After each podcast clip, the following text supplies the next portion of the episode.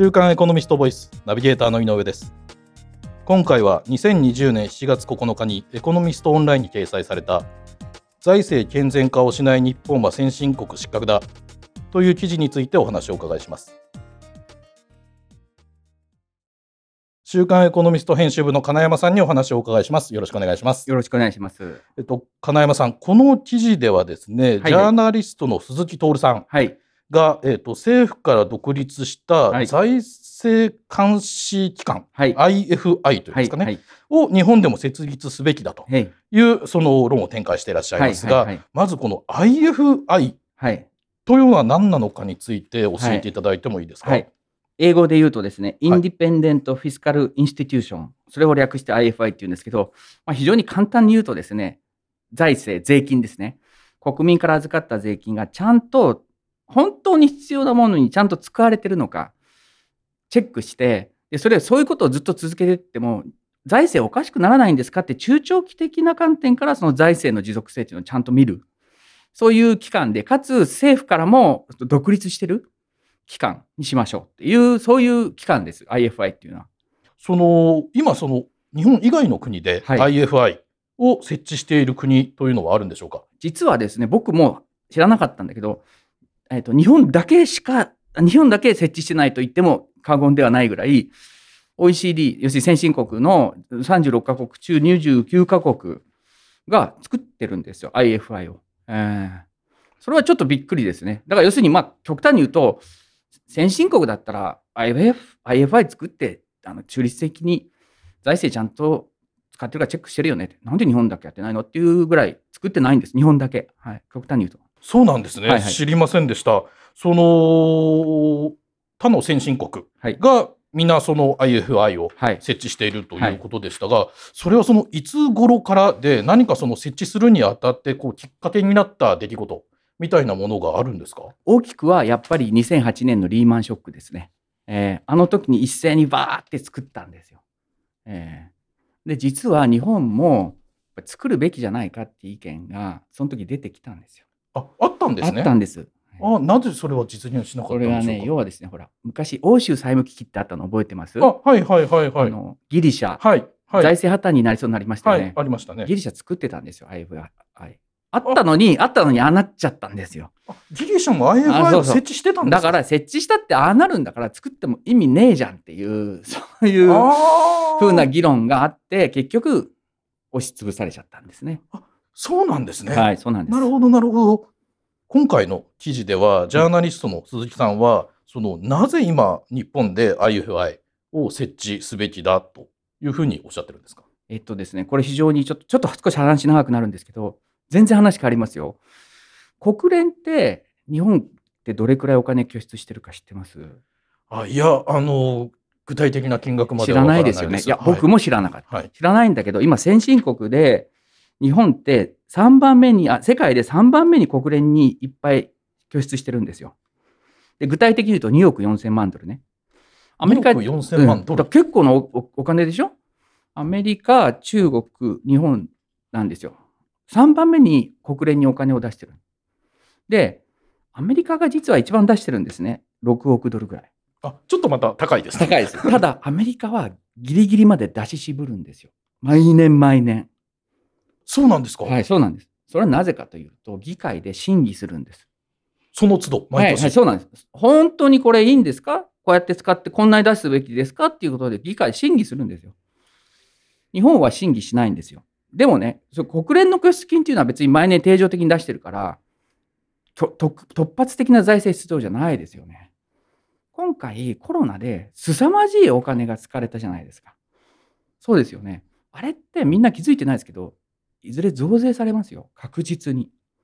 ええ例えばね、えっと、東日本大震災の時、復興財源ってあったでしょ？あれ、あの時、あれ増税されたんですよ。法人税も増税され、所得税も増税され、住民税も増税され。気がついてないけど、法人税はもう終わったけど、住民税と所得税はまだ続いて払ってるんですよ。そんな大した金額じゃないですけれどもね。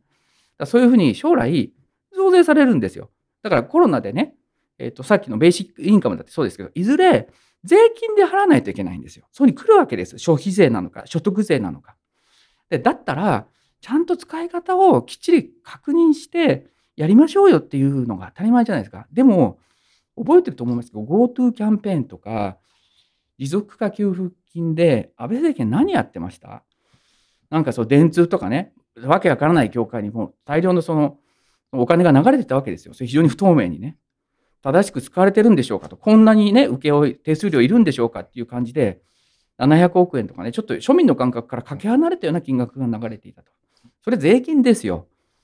その税金をちゃんといいんですか？自分たちがいつか払うんですよっていうのをチェックする期間がないとおかしいじゃないかっていう思いで、鈴木さんはこの記事を書いたんです。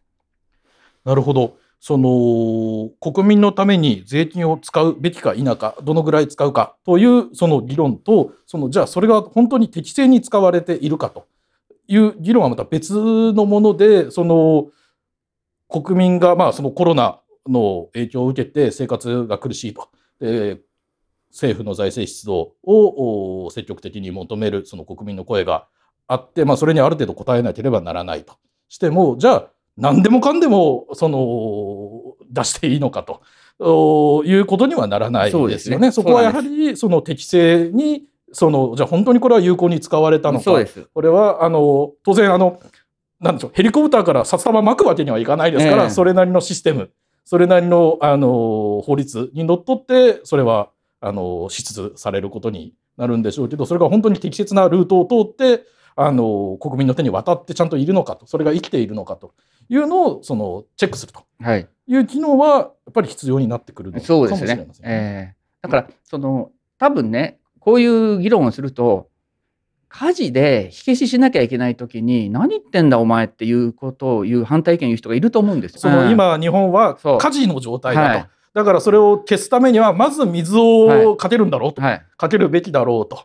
なるほど、ね、それがこの場合だといわゆるその財政出動なんだと、はい、だから僕はねそれをやめろとは言ってないわけです。やったっていいけどそのやった後とかやってる時にそれ本当に正しい支給の仕方なのかちゃんとチェックしたのかっていうことについての仕組みはやっぱり作っておくべきなんですよ。うん、そういう提言です。だって世界中みんなやってるわけだから。それでね、この記事のすごくいいところは、世界中がどういう立て付けでその IFI を作ったかっていうことを非常に精緻に表にしてあるんです。で、かつ OECD がこれをその作るときに、こういう立て付けにした方がいいですよっていう9原則っていうのを出してて、全部は言わないけど、分かりやすく言うとね、他国の真似をしないで、その国がちゃんとオーナーシップを持ってるかどうかっていうことをチェックしなさいとか、要するに政権から独立してるかとか、その財政機関がそのいろんな情報にアクセスできるかとか、要するにその、それから自分たちがやった活動をちゃんと報告して分析してそれを公表しなさいとか、そういうそのいい立て付けにするための9原則っていうのをね、やっぱり OECD は作ってるわけです。だからそういうことをやっていけば、で僕はその政府からも日銀からも独立した方がいいっていうふうに思うし、そういうものをやっぱ僕は作るべきだっていうふうに思いますね。コロナ禍以降の政府の財政出動、それはもう巨額の財政出動をめぐっては、はいねはい、えーと、国会などでも財政民主主義というんですかね、はい、のあり方、これは果たして財政民主主義の考え方にかなったお金の使われ方がしているのかと。いうことがずっとあの野党から指摘され議論にもなっていましたが、今、えー、と金山さんがおっしゃってようにこの記事で載っているその掲載されているその表ですかね。には各国がじゃあそのようなその財政民主主義を守るために IFI にどのような権限を持たせているかということがこう詳しくまとめられていますよね。えー、そうですだからねそれねそれ一発でうまくいかないですよ。ね、やりながらトライアンドエラーでどんどん良くしていけばいいし、おっしゃるように作ったってギリシャみたいな国があったら、じゃあどうすればそうならないようにできるのかとかね、いろんなことをやっぱりなきゃできないから、やっぱり議論は僕は始めるべきだと思いますね。コロナ禍の影響が長期化していくと思われる中で、はい、えー、と今後も財政出動を求める声が続いていくでしょうから、はい、その何と言うんでしょうそうであればえーと、IFI のようなものも日本もしっかり作ってそうです、ね、で、えー、財政を監視していくというところが求められるのかもしれませんね。そうですね、はい、将来の子どもたちの税金ですよ税金の負担っていうことをやっぱり考えないといけないっていうそういうことですね。はい、はい、ありがとうございます。ありがとうございました今回は週刊エコノミスト編集部の金山さんにお話をお伺いしました。金山さんありがとうございました。ありがとうございました。こちらの記事はエコノミストオンラインにも掲載されています。ご興味のある方はぜひご覧ください。